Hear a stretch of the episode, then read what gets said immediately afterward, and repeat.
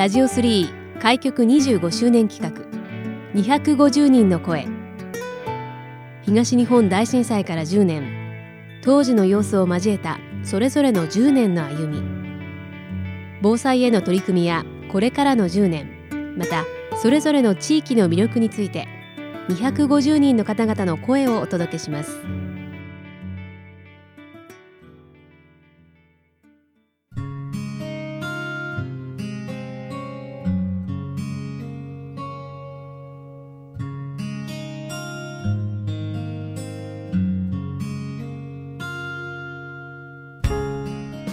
ラジオ3開局25周年企画250人の声。今回は民生委員をされていらっしゃいます。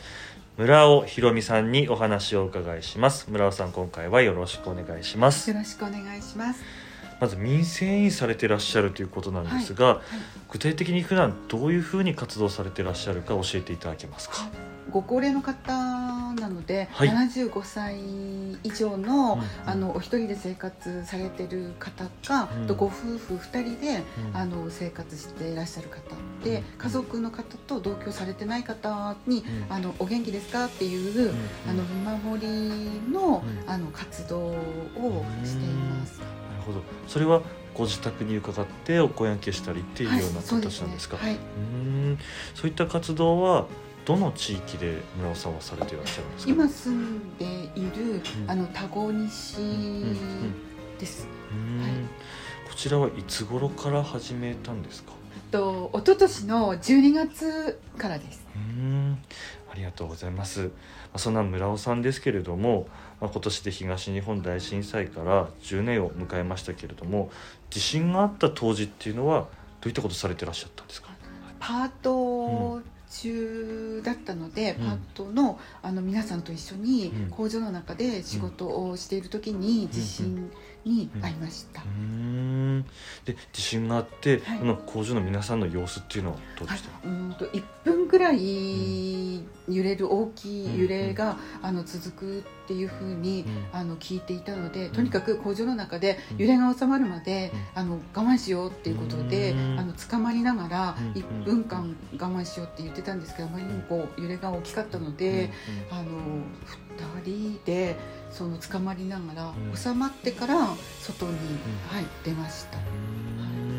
でそこからお勤めになられた方々は、まあ、ご自宅に戻られたりっていうような感じだったんですか怖くて、うん、あの初めて大きい地震を体験された方が、うん、あのいらっしゃったのでなんか会津の方から来られた方で宮城県に住んでらっしゃらないので、あの地震が初めてだったので体があの動かないっていうことでなかなかそのお家に帰れない。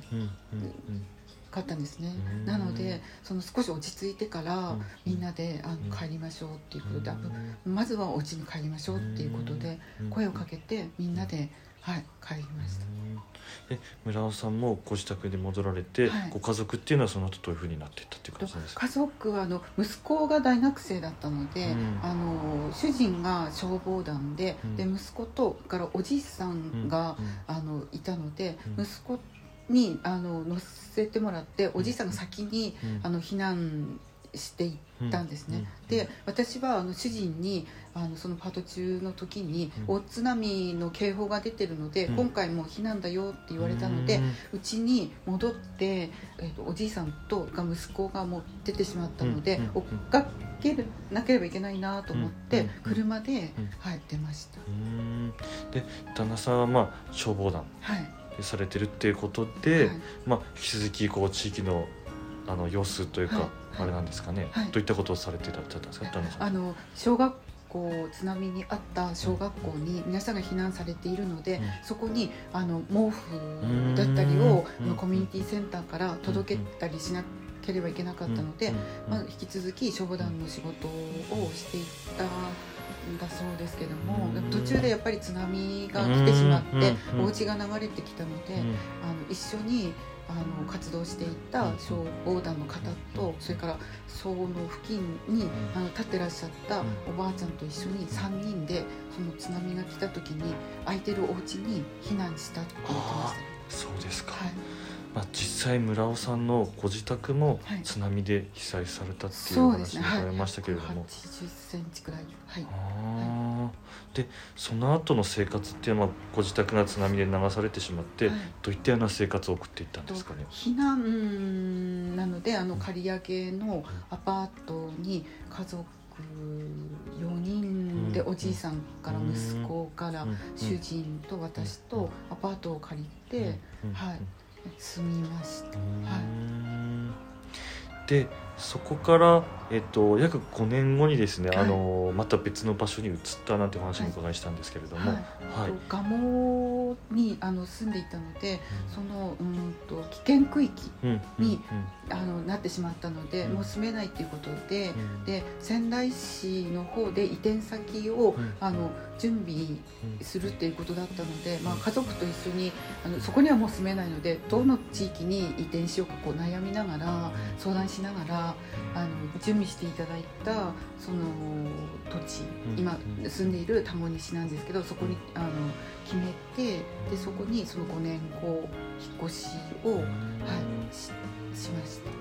そちらの田子の地域には集団でこう引っ越されたなんてお話も伺ったんですけれども、はい。大体どれぐらいの方々がその地域に今現在住まれてと町内会長さんから伺うと200世帯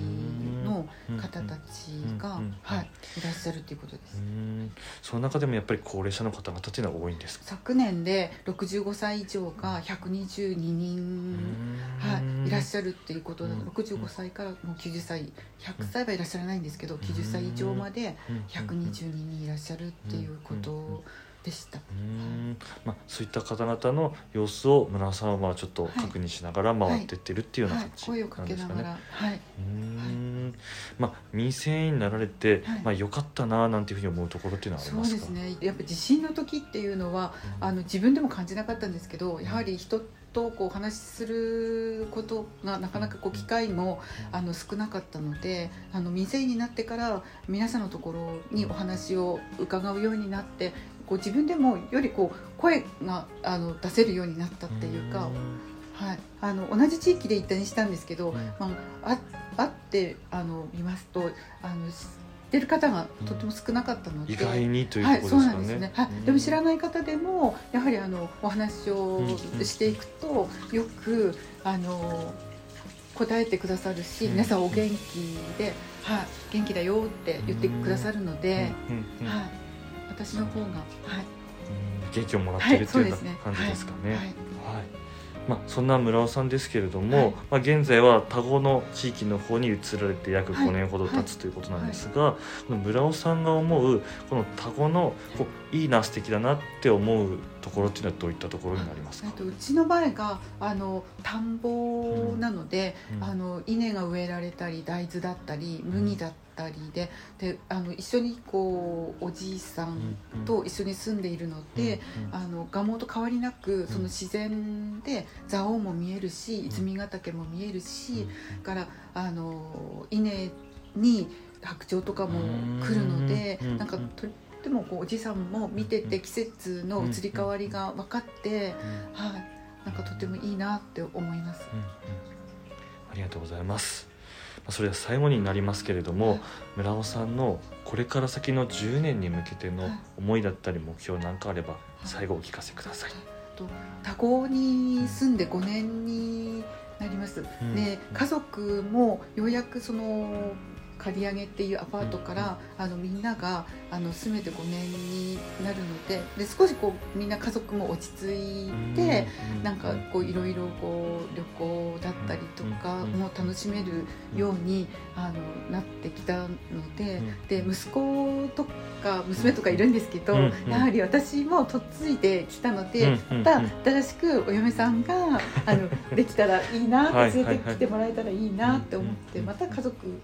皆さんあの他の方も2世帯で住んでらっしゃるんですね、移転皆さんあの蒲生から移転されてるんですけど、やっぱり今まで別々だったんですけど、やはりあの移転先は皆さんこう2世帯で、あそうなんではいすか、、住まわれてる方がいらっしゃるので、あと若いお母さんたち、あとからあと小さい子供さんから、うんから中学生と学生うん。のあの方たちもたくさんいらっしゃるので、うん。見てていいなって思うんですね、うんだからうちにもあのお嫁さんが 来てくれたらいいなって思いますはい、ありがとうございます。えー今回は民生委員をされていらっしゃいます村尾ひろみさんにお話をお伺いしました。村尾さんありがとうございましたあ。りがとうございました